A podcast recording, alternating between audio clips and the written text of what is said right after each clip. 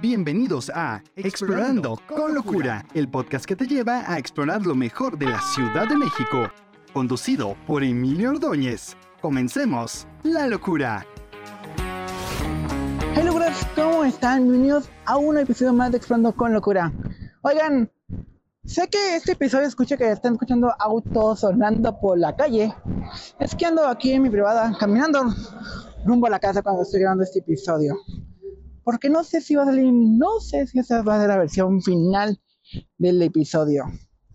No sé si lo grabo en video mañana. Este va a finir como recordatorio. Pero luego grabar completo el episodio. La parte de introducción y la parte de cierre. Porque este episodio es un poquito un formato diferente a lo que se tiene habitualmente acostumbrado los, sonidos por retorno. Porque luego hay bombas de agua por las calles que estoy caminando y ya. ¿Por qué decidí grabarlo afuera? Porque dije, ahorita no tengo ganas de grabar. Sinceramente no me están... Ahorita me entró así como un dolor. Me sentí muy un poquito mal ahorita llegando aquí a la privada.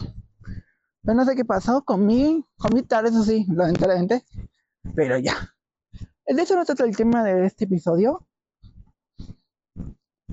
lo voy a grabar porque necesito grabarlo de una vez, porque es lo que se me va a olvidar. Hoy estuvimos en, en un espectáculo. Hoy estuvimos en una conferencia de prensa, mejor dicho, una plática de mujeres. Ah, fuimos a cubrirla en Teatro Tercel.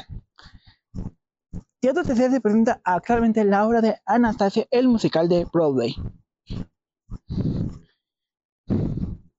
Y yo ando buscando el nombre del, en nombre del. Yo, hasta como una historia, yo lo ando buscando, mucho. Para que no me suene, ahí está. La, el, la chela eran de cuatro mujeres. ¿Crees? Cree en el poder de tu historia.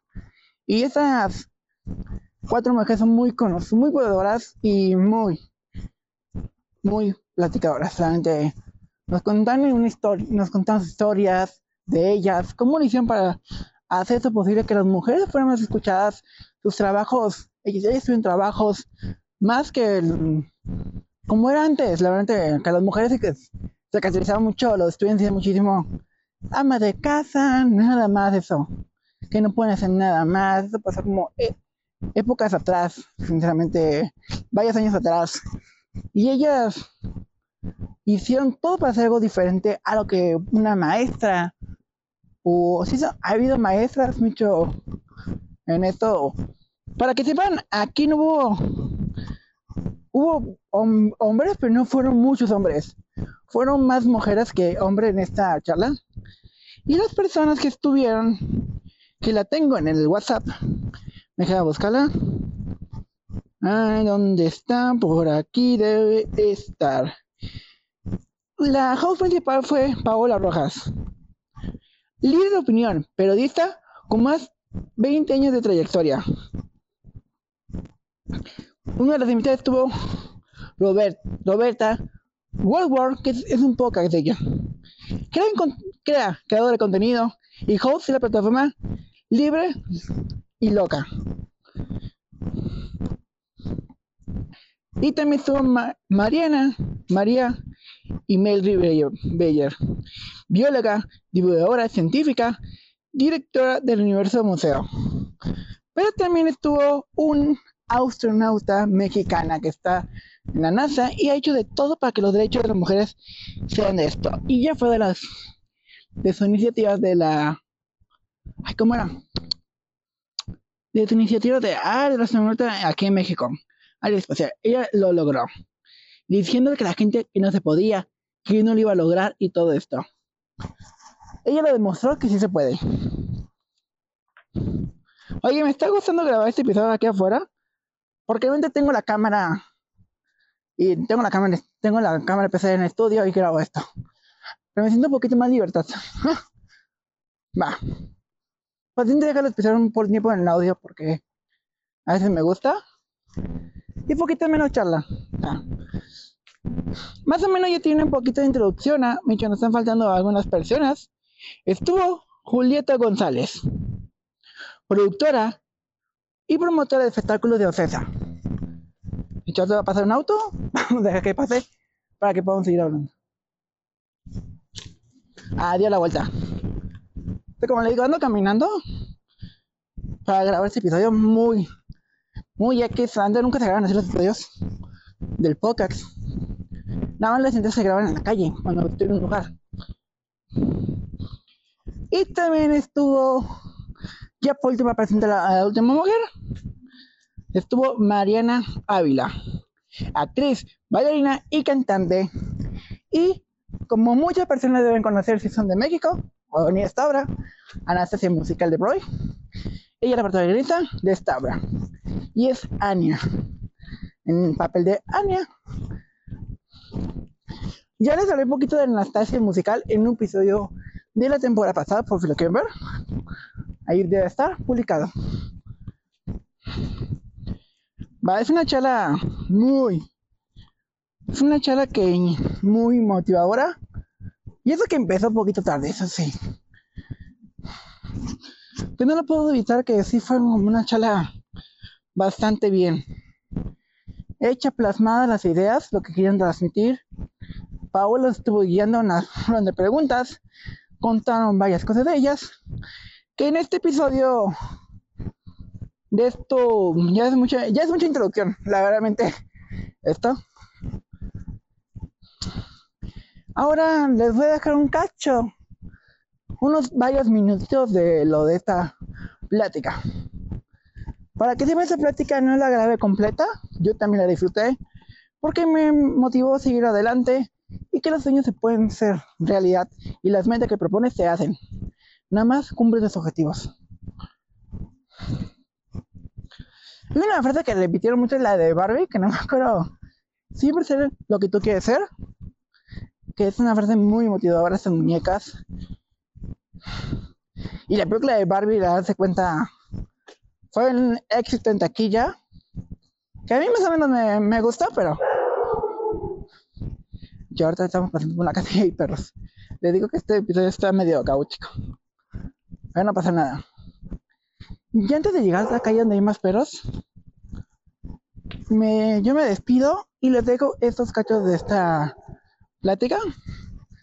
No es toda la plática, eso sí, son varios pedacitos que estuve grabando para sacarles un, un TikTok y un YouTube Short. Para que aquí les voy a poner todo, la, todo lo completo que está grabado, porque ya hace como versiones más cortas.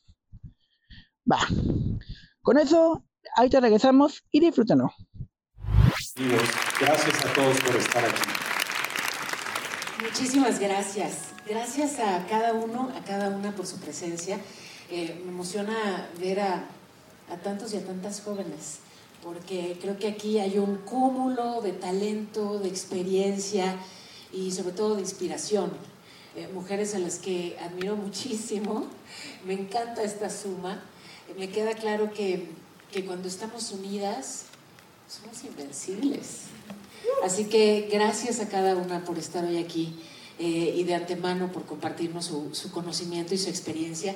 Y gracias a ustedes eh, por darse el tiempo de llegar eh, a esta zona de la ciudad que hoy en particular parecía como un reto imposible. Ustedes pudieron, así que primer muestra de que nada es imposible. Estamos aquí, aunque nos llegamos este, corriendo o, digamos, volando con tacones. Eh, pero bueno, hay quien llegó incluso al espacio, o sea que evidentemente no es, este no es terreno para limitaciones. Gracias pues a, cada uno por su presencia y si me permiten les iré presentando a cada una de, estas mujeres. Eh, está con nosotros Katia Chazarreta. Eh, ella sí.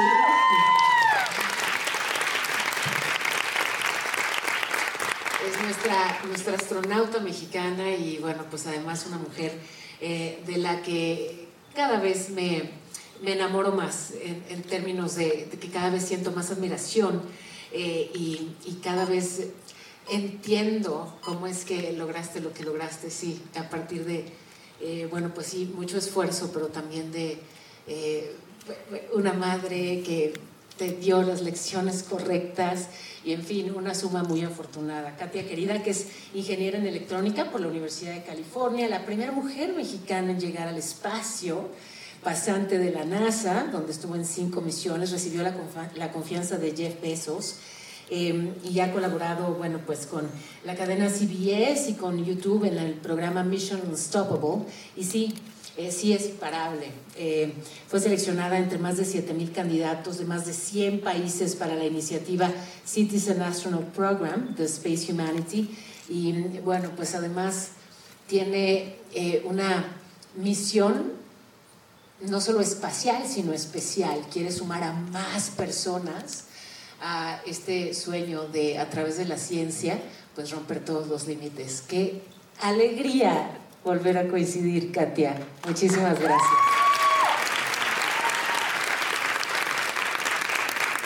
Y me sigo emocionando porque las científicas me encantan eh, y hoy me reencuentro con quien alguna vez fue justamente la colaboradora de, sobre temas científicos en algún programa que hice pues hace mucho.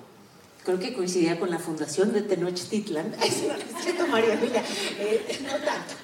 Eh, pero, en fin, que, queridísima, eh, desde entonces me contagiaste tu pasión por la ciencia, ella es divulgadora científica y pues justamente con una pasión que, bueno, pues percibirán ustedes ha difundido temas científicos como directora del Museo de las Ciencias Universum, eh, ha coordinado exposiciones itinerantes en el Museo de Historia Natural de la Ciudad de México, participa en la revista Como ves, tiene nueve libros publicados como Monstruos, Sueños y otros cuentos. Es miembro de la Sociedad Mexicana para la Divulgación de la Ciencia y la Tecnología. Gracias, María Emilia Deyer, por estar hoy con nosotros.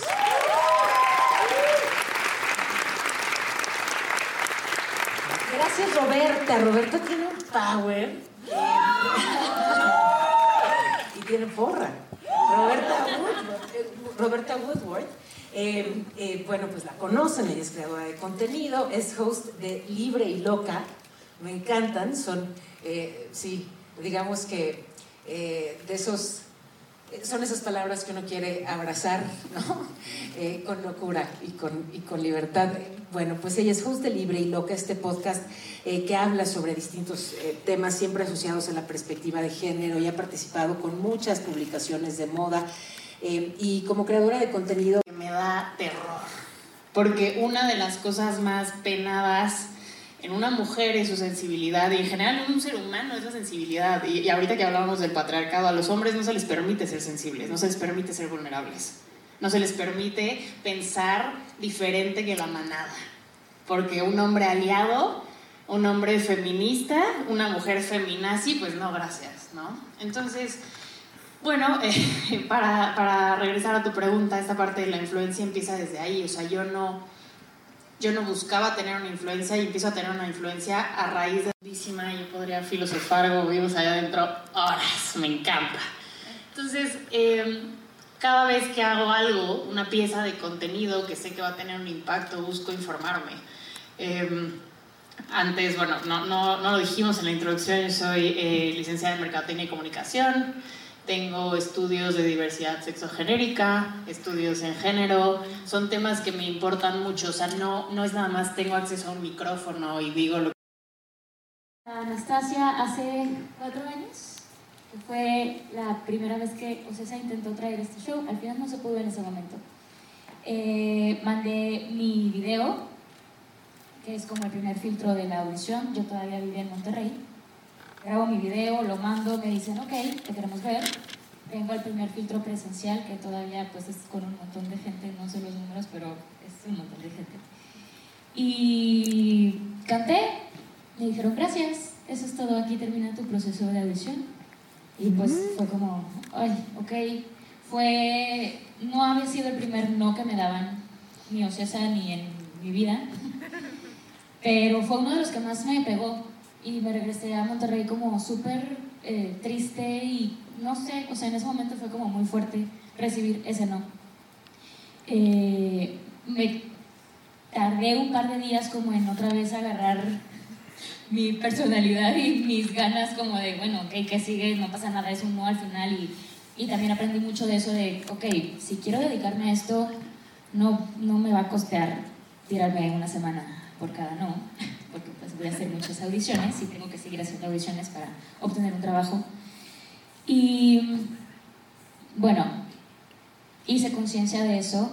Pasaron un par de años que yo seguí trabajando en algo que no tenía, pues podría tener relación, pero era un trabajo como más godín, por así decirlo, daba clases de literatura y con ese dinero yo lo iba ahorrando y me iba pagando mis clases de canto, mis talleres de actuación, mis cursos con gente que venía de Ciudad de México a Monterrey a también dar talleres. Eh, ahorro lo suficiente, vengo a vivir acá y llegué a la aventura, o sea, no llegué como con un trabajo que al, al principio había sido como mi plan de ser espectacular, audicionar desde acá y tener algo es posible, hay gente que lo ha logrado, pero es más difícil. Entonces, eventualmente me vi en la pues, posición de tener que tomar esa decisión de, pues, ¿sabes qué? Ya, o sea, ok, gracias por este trabajo, pero me voy a ir, agarro mis cosas y voy a empezar a estar allá y audicionar a todo. Fueron, eso, esa decisión fue en el 2019, yo llegué a Ciudad de México en enero del 2020, a audicionar con muchísimas ganas y pasaron tres meses y pues la pandemia, ¿no? Entonces fue como meter así freno de mano al plan. Este, pero fue también como una etapa de invertir en mi, en mi crecimiento y en mi aprendizaje artístico. Seguía tomando clases, seguía buscando cómo hacer relaciones públicas con la gente que estaba en el medio.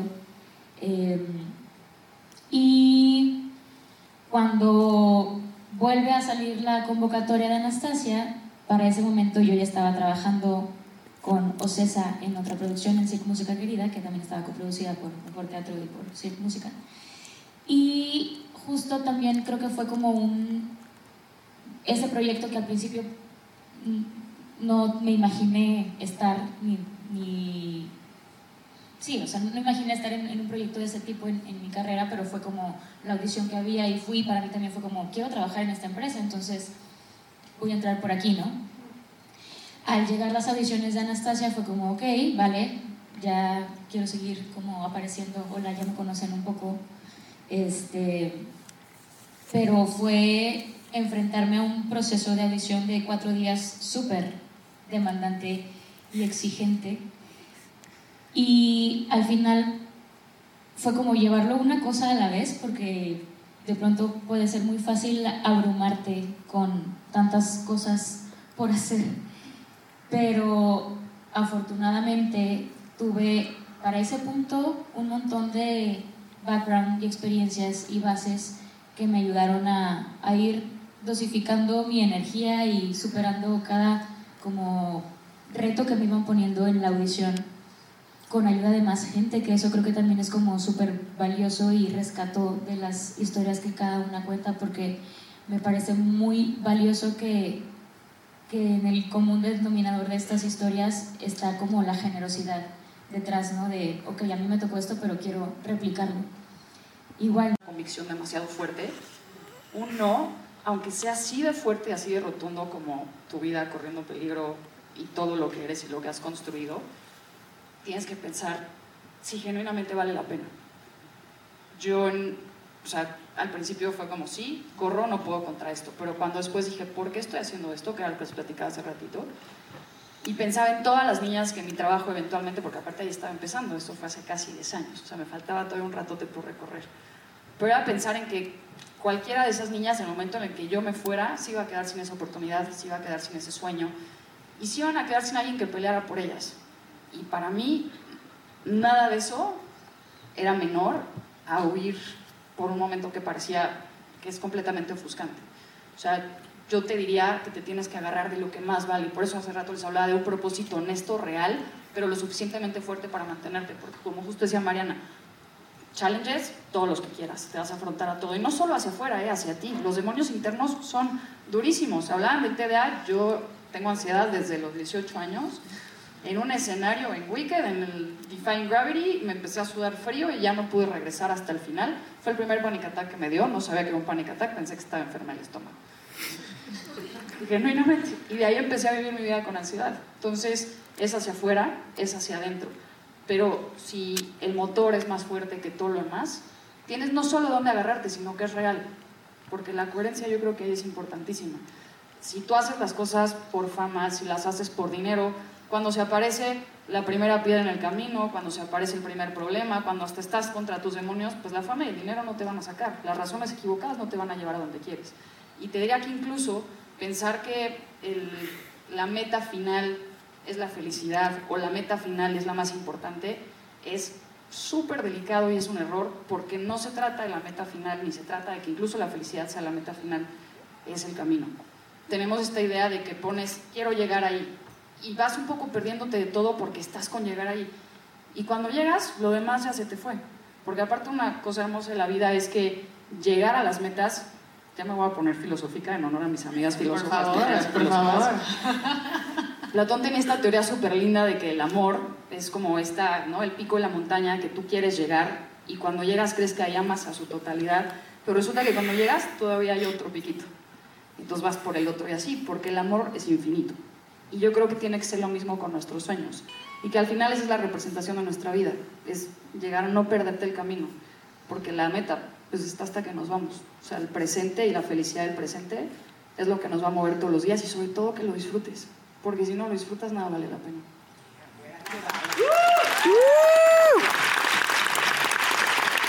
Gracias por este mensaje. De verdad que eh, pues, lleno de, de sabiduría, yo creo que son palabras valiosísimas que, que bueno, pues nos dan eh, el cierre, no voy a decir perfecto, porque ya, ya quedamos que la perfección eh, no es algo a lo que, a lo que aspira. Hay una mujer amenazada, pero todas estamos y todos eh, respaldándola, si generamos de verdad una red de protección, una red de amor que denuncie esas violencias y que cobije a las víctimas de ella, eh, vamos cambiando la, la, realidad. Así que que te sepas tú y que nos sepamos todas cobijadas por esta red inmensa que sabemos tejer juntas, porque de verdad, si, si nos protegemos unas a otras, sí que, somos, sí que somos invencibles, no invulnerables, pero cuando caemos esa red nos ayudará, nos cachará y nos permitirá levantarnos. ¿Cómo aprendí? No saben cuánto les agradezco a cada una, cada una. Gracias, gracias Roberta. Muchas gracias María Emilia. Gracias Katia. Muchísimas gracias Yuli. Gracias Mariana. Gracias Güera. Y gracias a todos ustedes, a todas ustedes por sus preguntas eh, y por su eh, escucha atenta y su acompañamiento tan generoso hoy. Gracias de verdad. Qué, qué especial lo que generaron aquí. Gracias a todos. Y ya con eso hemos llegado al final de este episodio. Espero que mujeres y hombres los inspiren en esto. Esta práctica fue más pensada para mujeres, pero quién sabe se puede motivar de esto. Yo sí me motivé bastante. Y ahorita, está pasando un avión. Y así más que decir, nos estaremos viendo en un próximo episodio más de Explorando con Locura dentro de esta semana que viene. Ahora sí regresamos que esta semana que viene. La semana pasada no hubo.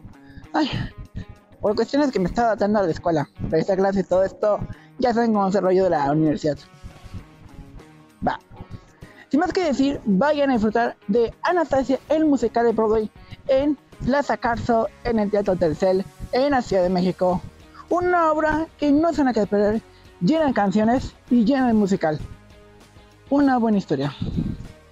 Yo soy Emilio Ordóñez de Foco de Locura. Gracias por acompañarme en este episodio más de Explorando con Locura.